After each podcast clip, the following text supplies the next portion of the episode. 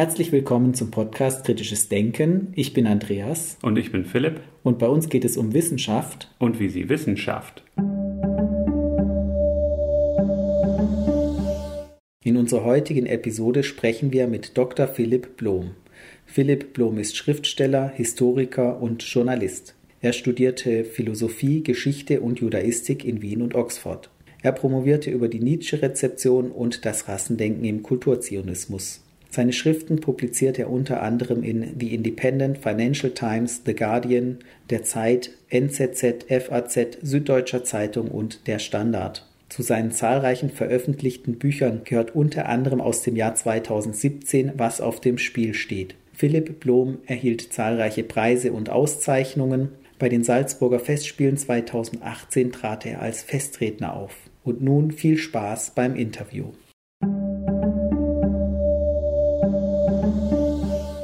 Herr Blom, vielen Dank, dass Sie sich Zeit nehmen, für unseren Podcast ein Interview zu geben. Ja, schön, dass Sie mich eingeladen haben. Ja, herzlich willkommen. Ja, wir haben einige Sachen von Ihnen jetzt gelesen und aufmerksam geworden bin ich tatsächlich erst auf Ihre Arbeit, als Sie die Festrede für die Salzburger Festspiele gehalten hatten und es in meinem RSS-Feed sofort aufgepoppt ist, als es um das Thema kritisches Denken ging. Und das habe ich dann gleich gelesen, war ganz angetan und habe aber jetzt so auch gelesen, Sie beschäftigen sich ja viel auch mit politischen Fragen, mit wirtschaftlichen Fragen und mit der Aufklärung und fordern eigentlich ja von unserer Gesellschaft, von den Menschen unserer Gesellschaft mehr kritisches Denken. Kann man das so sagen? Und wenn ja, was verstehen Sie darunter? Was, was würden Sie da, was fordern Sie genau oder wovon wünschen Sie sich mehr? Also fordern ist immer so ein großes Wort. Vor allen Dingen ist es immer unklug, was zu fordern, wovon man überzeugt ist, dass es nicht passieren wird. Aber für mich ist kritisches Denken eigentlich was, was, sich, was hauptsächlich gegen einen selbst gerichtet ist. Es ist einfach, andere zu kritisieren oder alles zu hinterfragen oder bla bla. Man muss aber dafür eine Menge wissen und man muss ein gewisses Handwerkszeug haben. Aber ich glaube, viel wichtiger ist eigentlich, als die Dummheit bei anderen zu erkennen, ist zu begreifen, dass wenn sich zum Beispiel eine Idee so richtig gut anfühlt, wenn ein Gedanke einem ein warmes Bauchgefühl gibt, dann ist er wahrscheinlich Mist. okay da muss man darüber wahrscheinlich nochmal nachdenken, weil es dann um Bias Confirmation geht und da darum geht, dass man sich gut fühlt, weil es ein Gedanke ist, den man, an den sich das eigene sozusagen vegetale Gedächtnis noch irgendwo erinnert. Und das macht das Ganze natürlich auch zu seiner, einer sehr lästigen Angelegenheit, dass es letztendlich nicht darum geht, zu entscheiden, warum der Rest der Welt dumm ist, sondern warum man selbst es ist. Mhm. Also dass sich das kritische Denken vornehmlich darauf bezieht, das eigene Denken zu hinterfragen und es ist eine Frage der mentalen Hygiene sozusagen.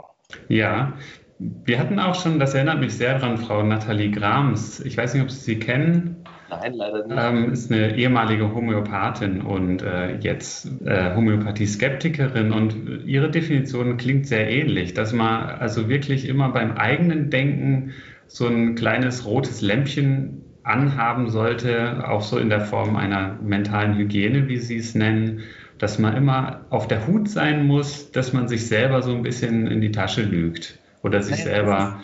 Man, will, man hat ja ein bestimmtes Bild von sich selbst. Ja. Und das heißt auch, dass Dinge, dass es Dinge gibt, von denen man möchte, dass sie wahr sind. Mhm. Und das ist beim kritischen oder systematischen Denken natürlich ein Hindernis. Und man muss lernen, dieses Bild zu relativieren. Dafür gibt es nichts Besseres als viel Lesen und viel Reisen. Aber man muss auch lernen, eben dieses Gefühl zu erkennen, was einem sozusagen signalisiert, jetzt mache ich es mir zu einfach. Ich bin jetzt bei einer Idee angekommen, bei der fühle ich mich so richtig wohl. Vielleicht ist die Idee, die oder der Gedankengang, das Argument, das stärker ist, das, bei dem ich mich überhaupt nicht wohlfühle. Ja. Das muss aber auch nicht so sein. Verstehen Sie mich nicht falsch. Es geht nicht darum, sich sozusagen ins Unwohlsein zu denken.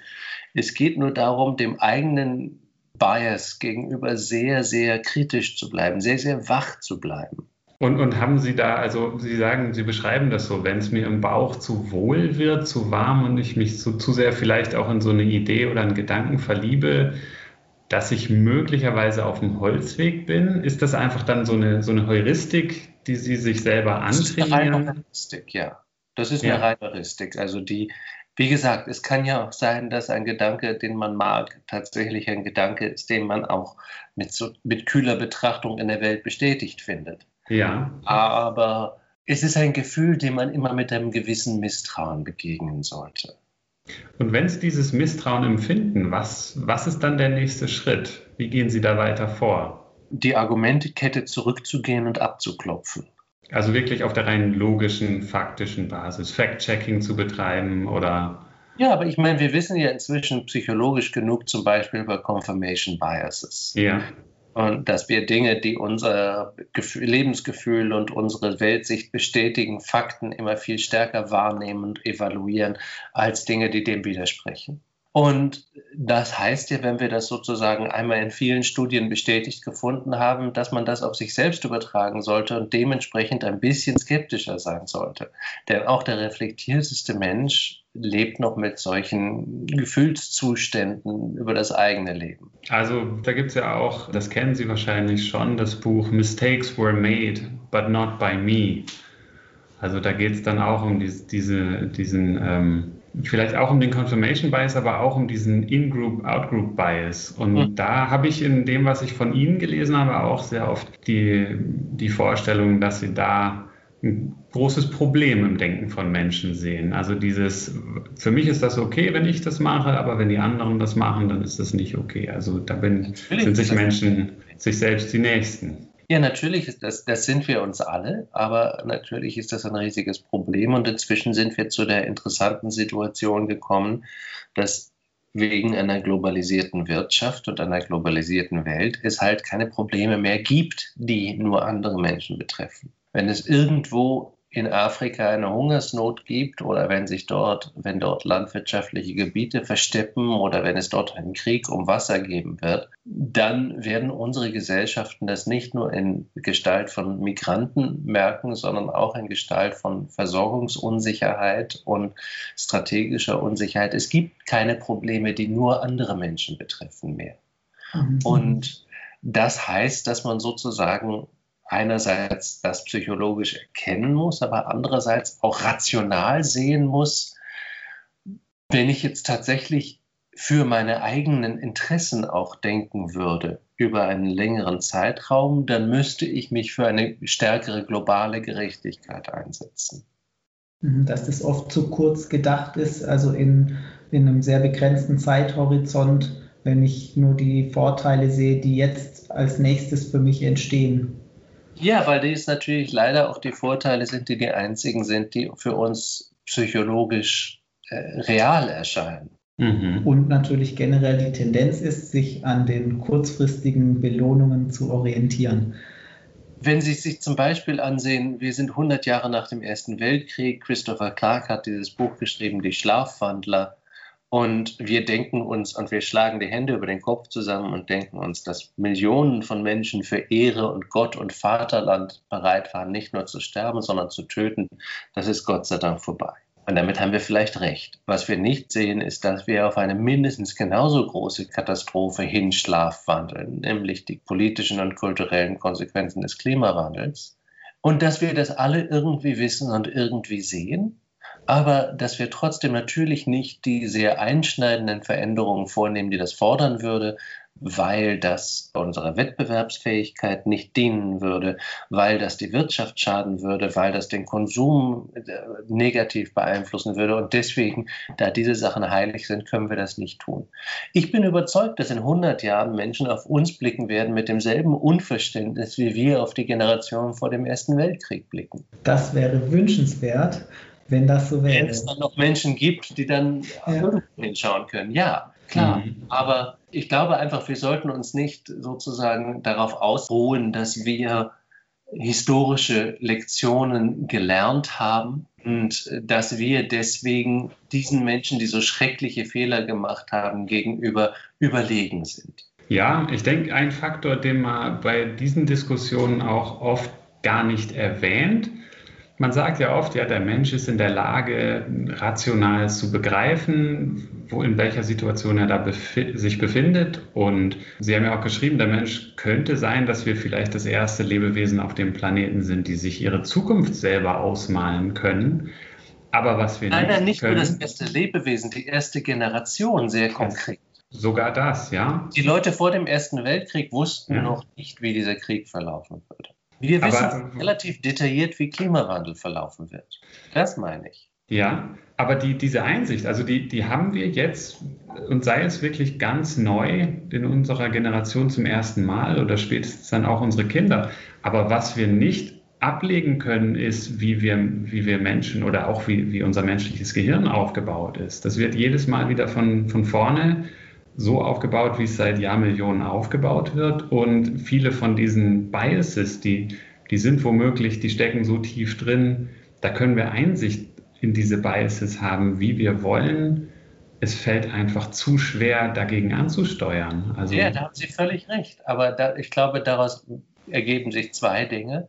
Erstmal, die intelligenten Maschinen werden uns weglaufen, weil die nämlich kollektiv lernen können und nicht nur individuell. Das heißt, wenn einem Unit irgendwas passiert, dann können alle Units das lernen und die Reaktion darauf lernen. Diese Fähigkeit haben wir nicht, wie Sie richtig sagen, und das wird uns in der Zukunft, glaube ich, noch sehr auf den Schädel fallen. Aber das Zweite ist, dass, ich meine, wir müssten eigentlich noch ein separates Gespräch führen und wenn Sie möchten, gerne über über Aufklärung und Aufklärungsgeschichte, weil das, glaube ich, ein sehr wichtiges Thema ist, aber um es nur in einem kurzen Satz zu umreißen, ich glaube, dass diese große und in sich selbst sehr widersprüchliche und reiche Landschaft der Aufklärung im 17. und 18. Jahrhundert im 19. Jahrhundert sehr dramatisch reduziert worden ist auf eine rationalistische, deistische Aufklärung, die wir heute für die Aufklärung halten. Und diese Menschen dachten, aus Gründen, die viel mit Macht zu tun haben, dachten, dass wir inhärent rational sind, dass wir sozusagen essentiell vernünftige Wesen sind. Die interessanteren Aufklärer, wie übrigens auch Philosophen in den Jahrtausenden davor, haben schon immer gedacht, dass wir, wie andere Tiere auch, eigentlich leidenschaftlich sind.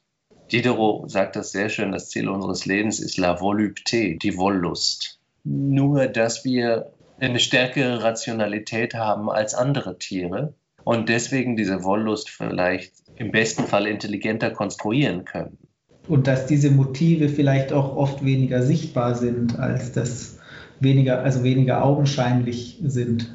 Ja, aber das ist für mich was sehr, sehr Wichtiges, gerade wenn es um kritisches Denken geht, dass man begreift, von der Struktur her bin ich ein evoluiertes Tier, das nicht auf Rationalität ausgelegt ist. Und ich habe diesen Verstand und kann ihn hoffentlich auch gebrauchen und kann ihn vor allen Dingen gebrauchen, indem ich mich selbst von verschiedenen Perspektiven lerne zu sehen, indem ich selbst eine gewisse Distanz schaffe zwischen mir und mir, um nachdenken zu können. Denn nur in diesem Raum lässt sich nachdenken. Also in der Außenbetrachtung, ja.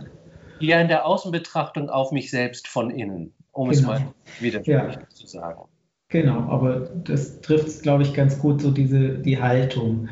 Und die kann man natürlich nie vollkommen erreichen, aber es ist trotzdem eine Hilfe, sich selbst auch mit wissenschaftlichen Mitteln, also zum Beispiel indem man Studien liest darüber, wie Psychologie tatsächlich funktioniert oder wie, was für einen Einfluss genetische und epigenetische Faktoren auf uns haben, dass man einfach begreift, was sind die Tendenzen, wo wird es zu einfach, wo fällt es besonders schwer, etc. Und ich bin jetzt so in Bezug auf Gesellschaft, stellt sich da nicht auch die Frage, die Herausforderung ist, ähm, ja auch wenn jetzt einzelne Personen, sag ich mal, wenn ich diese Einsicht habe, zum Beispiel Klimawandel, gut, ich finde auch Prognosen sind ja immer schwierig, wenn sie die Zukunft be betreffen, aber wenn ich jetzt diese Einsicht habe, äh, da kommt was auf uns zu und wenn wir unser Verhalten nicht ändern, dann werde ja auch ich selbst davon negativ betroffen sein dass ja diese Umsetzung eigentlich auch für mich nur dann einen Vorteil bringt, wenn auch andere entsprechend handeln, weil wenn ich jetzt Richtig. selber diese Einsicht habe, dann wird es nicht unbedingt auch zu meinem Vorteil sein. Nicht zu ihrem Vorteil sein, ich meine zu ihrem Vorteil oder ihrem, sagen wir, erweiterten Vorteil. Ich weiß nicht, ob Sie Kinder haben, aber Sie wissen, was ich meine. Wir, mhm. wir brauchen eine neue Generation, wir identifizieren uns damit und wir wollen, es, dass, dass es denen gut geht. Und wenn Sie das sozusagen in Ihren Vorteil mit eindenken, dann müssen sie anfangen, anders zu leben. Und dann müssen sie nicht anfangen, indem sie morgen ihr Handy einstampfen und ihr Auto verschenken und jetzt nur noch mit äh, Stofftaschen rumlaufen und, kein, und nur noch vegan essen. Denn das gibt ihnen vielleicht das berühmte gute Bauchgefühl, aber es hilft der Gesellschaft genau gar nicht. Dann müssen sie daran arbeiten, vielleicht erstens in einem zumutbaren Rahmen viele dieser Dinge zu tun aber zweitens tatsächlich für gesellschaftliche Veränderung, Lobbyarbeit zu machen, Druck zu machen. Schauen Sie zum Beispiel eines der wichtigen Sachen angesichts von besonders Klimawandel und Digitalisierung, die mich da umtreiben, weil ich wirklich glaube, das sind die Vektoren, die unsere Gesellschaften völlig umpflügen werden in einer Weise, die wir noch gar nicht überschauen können. Aber wissen Sie, es ist wahnsinnig einfach, Politikerschelte zu betreiben und sagen, die Leute haben alle keine Überzeugungen mehr und wollen alle nur Karriere machen und machen alle nur Werbung für das, was sie glauben, was ankommt. Man kann aber auch mhm. sagen, okay, das ist gut, dann, dann benutzen wir diesen Mechanismus. Dann machen wir Druck und sagen diesen Politikerinnen und Politikern, wenn ihr uns nicht erzählen könnt, wo diese Gesellschaft in 20 Jahren stehen soll und könnte, und was die Chancen sind, wo die großen Probleme liegen, wie wir diese Probleme angehen können, dann seid ihr es nicht wert, gewählt zu werden. Das heißt, das ist, das ist tatsächlich eine, eine zweischichtige Sache, aber ohne zum Beispiel eine Carbonsteuer, ohne einen Ausstieg ganzer Wirtschaften aus allen fossilen Brennstoffen, ohne diese Dinge macht es nichts, wenn sie, ob sie vegan sind oder nicht. Sie, Sie haben ja auch jetzt gerade schon gesagt, ja, Politikerschelte ist einfach und sagen, ja, ihr macht ja nichts. Und das ist mir auch schon teilweise, also ganz drastisch aufgefallen in, in einer Talkshow. Das war bei Precht. Da war der Martin Schulz zu Gast. Oder, oder was, die Sarah Wagenknecht. Aber ich glaube, der hat sie beide gefragt. Ja, was ist denn so die große politische Vision? Es ist immer einfach zu sagen, auch die anderen Parteien machen dies nicht, machen das schlecht. Aber was ist die große Vision, die man auch den Bürgern und Bürgerinnen erzählen kann, dass sie, dass sie Hoffnung daraus schöpfen können? Und das habe ich auch in Ihrem Buch, was auf dem Spiel steht, gelesen. Das letzte Kapitel ist ja so ein, ein Traum, den Sie schildern, wie es, wie es werden könnte. Und zwar auch schon in den nächsten wenigen Jahren, die da auf uns zukommen. Vielleicht können Sie da noch ein bisschen Mut machen oder vielleicht auch so ein bisschen Ausblick geben, in welche Richtung es gehen müsste, Ihrer Meinung nach. Na, wissen Sie, Mut machen. Ich bin immer so ein bisschen skeptisch Utopikern gegenüber, die was Tolles entwerfen, obwohl man weiß, das, das wird nie was. Ja. Und ich möchte nicht dazugehören, das bin ich schrecklich naiv. Und deswegen dieses Kapitel, wo ich beschreibe, was passieren könnte, das ist unter der seltsamen Prämisse, dass eines Nachts die Zahnfee der Geschichte kommt und alle ja. Menschen auf die Stirn küsst und ihnen sagt, wie es mit der Welt wirklich steht und alle Menschen mit dem, mit dem Wissen darum aufwachen. Genau, das große Umdenken dann kommt. Ja. Und dann kommt erstmal also die Selbstmordwelle und die Sektenführer und all das. Und nachdem sich das alles gelegt hat, kommen Menschen tatsächlich zusammen und reden miteinander und sagen, okay, so ist die Situation. Wir stehen vor einem Umbruch wie noch keine Generation in der Menschheit davor. Das liegt hauptsächlich am Klimawandel, das liegt hauptsächlich an 200 Jahren CO2-Ausstoß, aber wie es auch immer gekommen ist, wir müssen jetzt mit der Situation umgehen. Und ja, dann könnte man sagen, wir benutzen keine wir benutzen Erdöl und Öl und Kohle und Gas nicht mehr. Das wird schwierig sein, aber es ist notwendig. Mhm. Äh, man könnte sagen, wir haben vielleicht in der Übergangszeit eine Carbonsteuer, dass jeder Mensch ein gewisses Kontingent hat, das er, er oder sie ausschöpfen kann.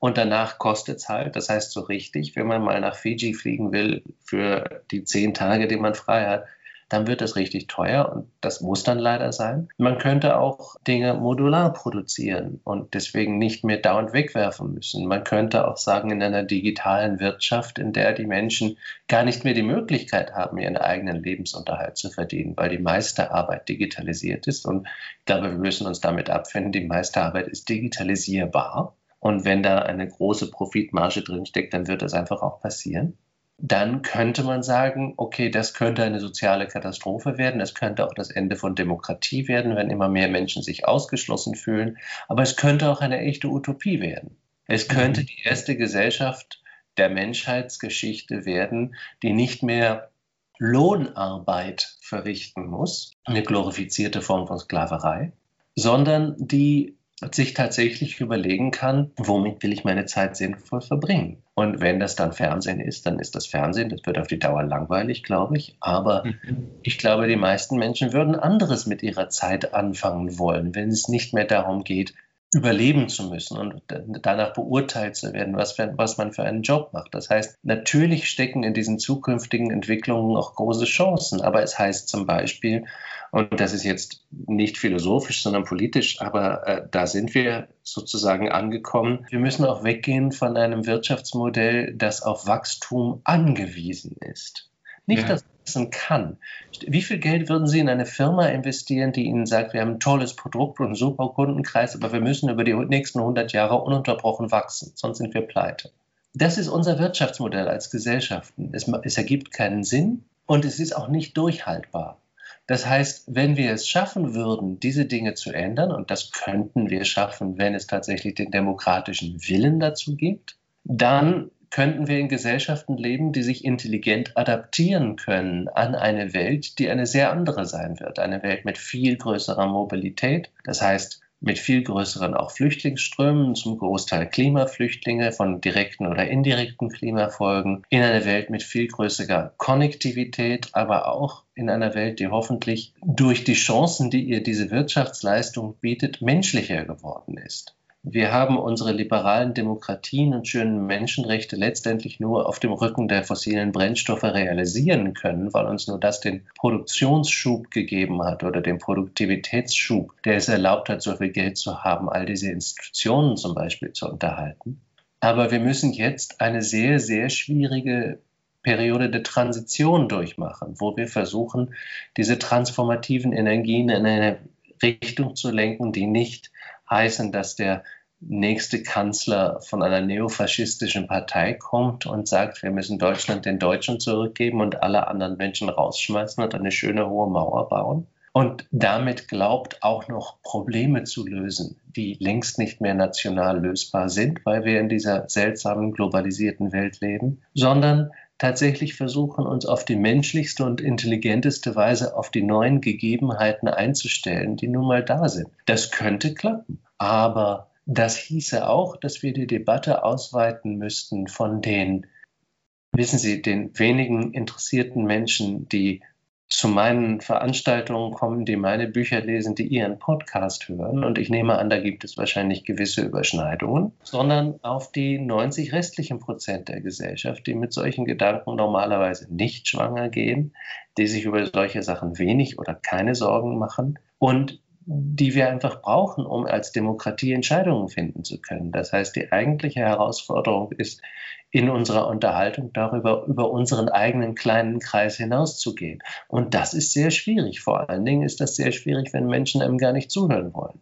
Ja, dann stellt sich mir die ganze Zeit die Frage, wie, wie können wir die Zahnfee denn rufen? Wie kann man den Menschen die Augen öffnen? Und da, da stelle ich, stell ich mir dann auch die ganze Zeit die Frage, wenn, wenn jetzt die Antwort wäre, ist sicherlich nicht die letzte Antwort, aber es würde sicherlich die Verhältnisse ein bisschen verbessern, wenn Menschen auch ein bisschen selbstkritischer sind oder reflektierter und auch kritisch denken, kritisch nachdenken. Und da frage ich mich, wann bringt man Menschen das bei? Muss das von Anfang an in der Familie passieren oder wie kann man vielleicht auch in der Schule das verankern oder dann auch später in den Universitäten, in der Hochschullehre? Das ist das große, große Dilemma. Denn ich persönlich glaube ich, dass, was weiß ich, 80 Prozent in den Familien liegt. Und meine geliebten Aufklärer haben einen Fehler gemacht. Aus der Zeit heraus sehr verständlich. Sie lebten umgeben von Menschen, die künstlich in Ignoranz und Aberglaube und Angst gehalten wurden. Und sie haben immer wieder argumentiert, wenn wir diese Menschen befreien können, dann können die sich bilden, dann können die wissen, wie die Welt wirklich funktioniert, dann können sie sich gesellschaftlich engagieren, dann werden wir in einer besseren Gesellschaft leben. Und um das jetzt sozusagen bildlich zu formulieren, irgendwann haben sie es nach jahrhundertelangem Kampf geschafft, diese Befreiung zu bewerkstelligen. Und dann kamen die Befreiten und haben ihnen warm die Hand geschüttelt und, geschüttelt und gesagt, ich gehe dann mal Fernsehen. Das war nicht vorgesehen im Plan. Ja. Aber das ist die Realität, mit der wir umgehen müssen. Wo man kritisches Denken lernt, ach wissen Sie, einem intelligenten Menschen kann man das immer anbieten und muss man das immer anbieten. Und es ist ja, es ist ja aber auch eine lästige Denkweise, weil es, wie ich zu Anfang gesagt habe, auch Denken gegen sich selbst ist. Aber ich glaube, es wäre töricht, aus politischer Korrektnis zu leugnen, dass das nicht auch eine ganz starke soziale Konnotation hat. Dass es in manchen Milieus ein starker Wert ist und in anderen Milieus ein weniger starker Wert. Und wie man das ausweiten kann, ich glaube letztendlich nur, indem man Menschen das Gefühl zurückgibt, dass wir in unseren Gesellschaften nicht mehr haben, aus, glaube ich, zwei großen Gründen, nämlich der wirtschaftlichen Ungleichheit von Menschen, die immer schlecht ist für Demokratie, egal wo man steht, und auch dieses absurden Wirtschaftsmodells, wovon die Menschen im Prinzip begreifen, dass es keine Zukunft mehr hat, immer mehr Energiequellen zu verbrauchen und immer mehr Müll zu produzieren, dass es nicht endlos nach oben weitergeht. Das heißt, Menschen sind ja nicht blöd und die fangen dann auch an zu merken, ja, hallo, wenn das so ist, dann ist doch meine beste Hoffnung zu behalten, was ich jetzt habe. Das heißt, ich will eigentlich gar keine Zukunft mehr, ich will nur, dass die Gegenwart nicht aufhört. Und deswegen muss ich mich gegen Bedrohungen isolieren mit einer schönen hohen Mauer oder mit Stacheldraht oder mit bewaffneten Drohnen oder indem ich Diktatoren woanders bezahle, um das für mich zu machen. Aber auf jeden Fall muss ich mich isolieren und schützen, damit diese Zukunft nie zu mir kommt. Das ist moralisch problematisch, aber es ist vor allen Dingen auch politisch unmöglich. Ich glaube, man kann diese Angst nur durchbrechen, wenn man es tatsächlich schaffen würde, und das ist ein großer Konjunktiv, die unsere Wirtschaften wieder auf einen Fuß zu stellen, wo man das Gefühl hat, das kann auch in 50 Jahren noch funktionieren. Ja. Und das ist eine Wirtschaft, die keinen Hyperkonsum mehr haben kann. Konsum natürlich. Und verstehen Sie mich nicht falsch, ich bin nicht für die absolute Planwirtschaft. Und ich glaube nicht, dass der Markt an allem schuld ist. Ich glaube, die Verabsolutierung des Marktes, die Ökonomisierung des Denkens ist an vielem schuld. Aber ein Markt ist schon immer ein sehr nützlicher übrigens auch philosophisch sehr interessanter Mechanismus gewesen, weil er eine pragmatische Toleranz fördert, die wir eigentlich in multikulturellen Gesellschaften brauchen oder in multipolaren Gesellschaften brauchen, ein gewiss regelbasiertes Verhalten. Also Märkte sind interessante Dinge. Märkte können aber auch Teil der Lösung dieses Problems sein und nicht nur Teil des Problems selbst. Aber wenn wir es schaffen können, unsere Wirtschaftssysteme dahin zu bringen, dass man sagen kann, okay, wir wirtschaften innerhalb unserer Ressourcen und Möglichkeiten. Und wir konstruieren sozialen Wert vielleicht anders als durch Konsum- und Designer-Brands.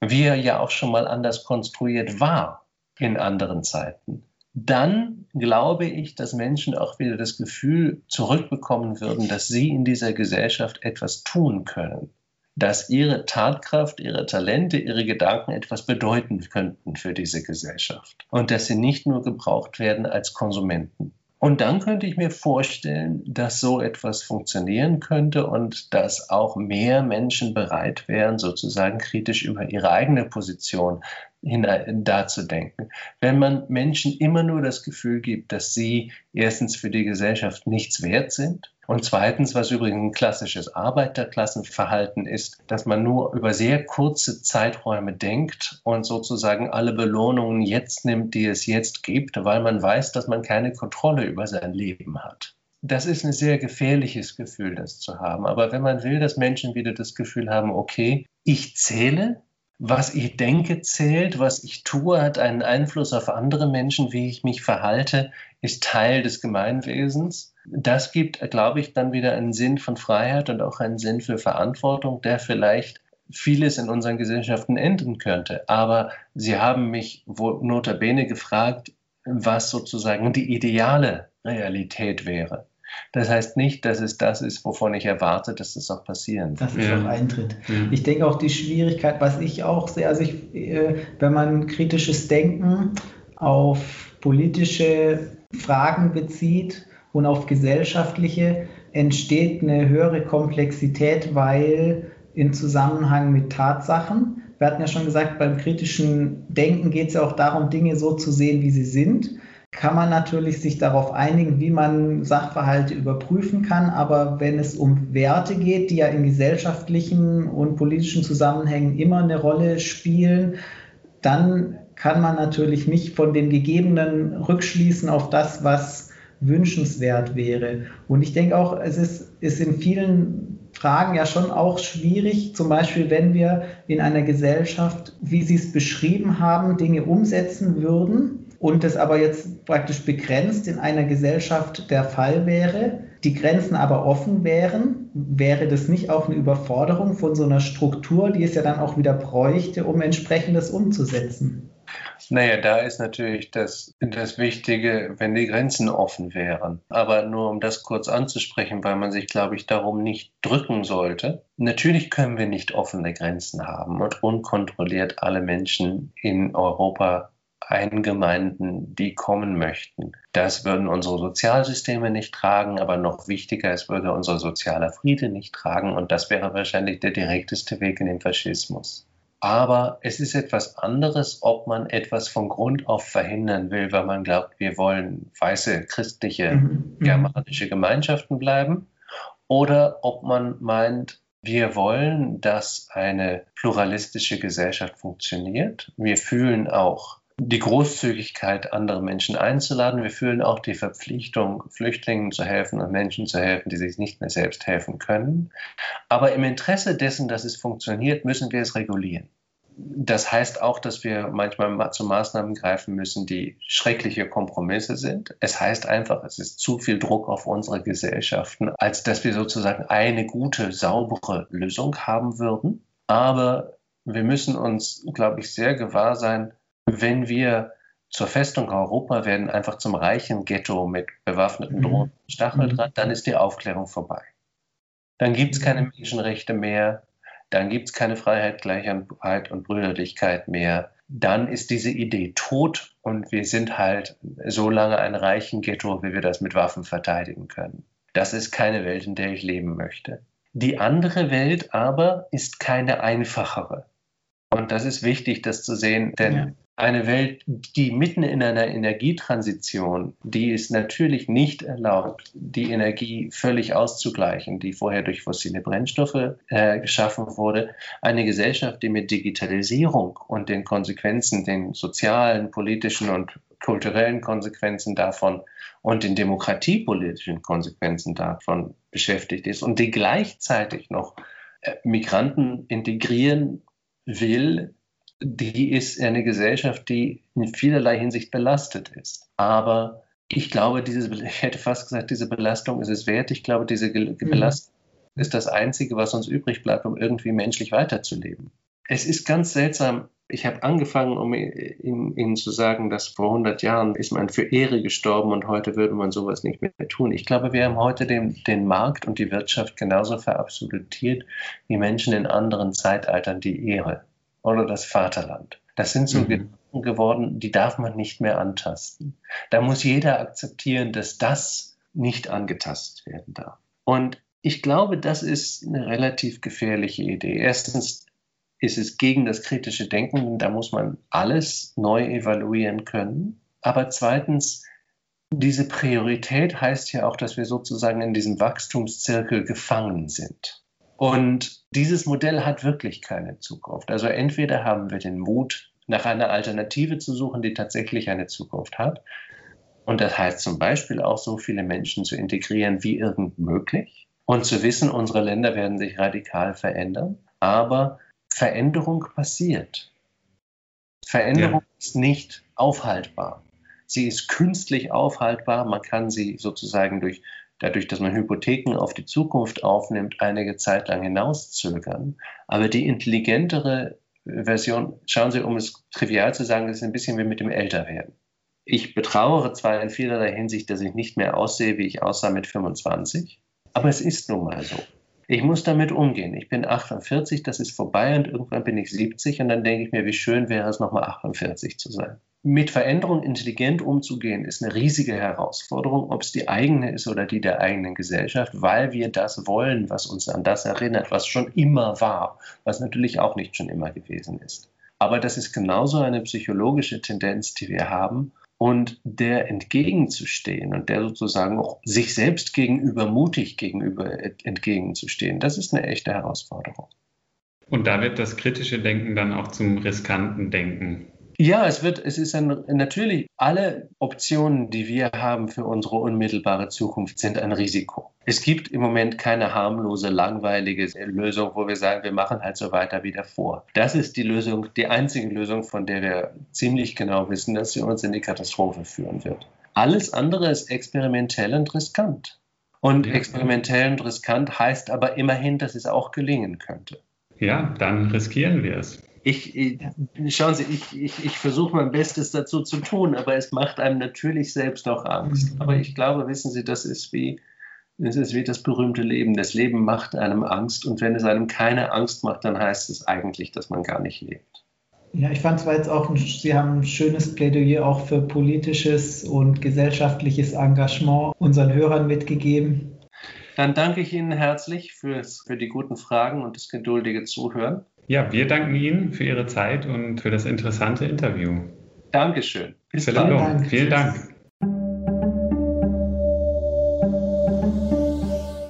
Vielen Dank fürs Zuhören. Wir hoffen, der Podcast hat euch gefallen. Empfehlt uns gerne weiter und bewertet uns auf dem Podcast-Portal eurer Wahl. Folgt uns auf Twitter, liked uns bei Facebook und über Unterstützung für unseren Podcast freuen wir uns sehr. Die Informationen hierfür findet ihr auf unserer Homepage.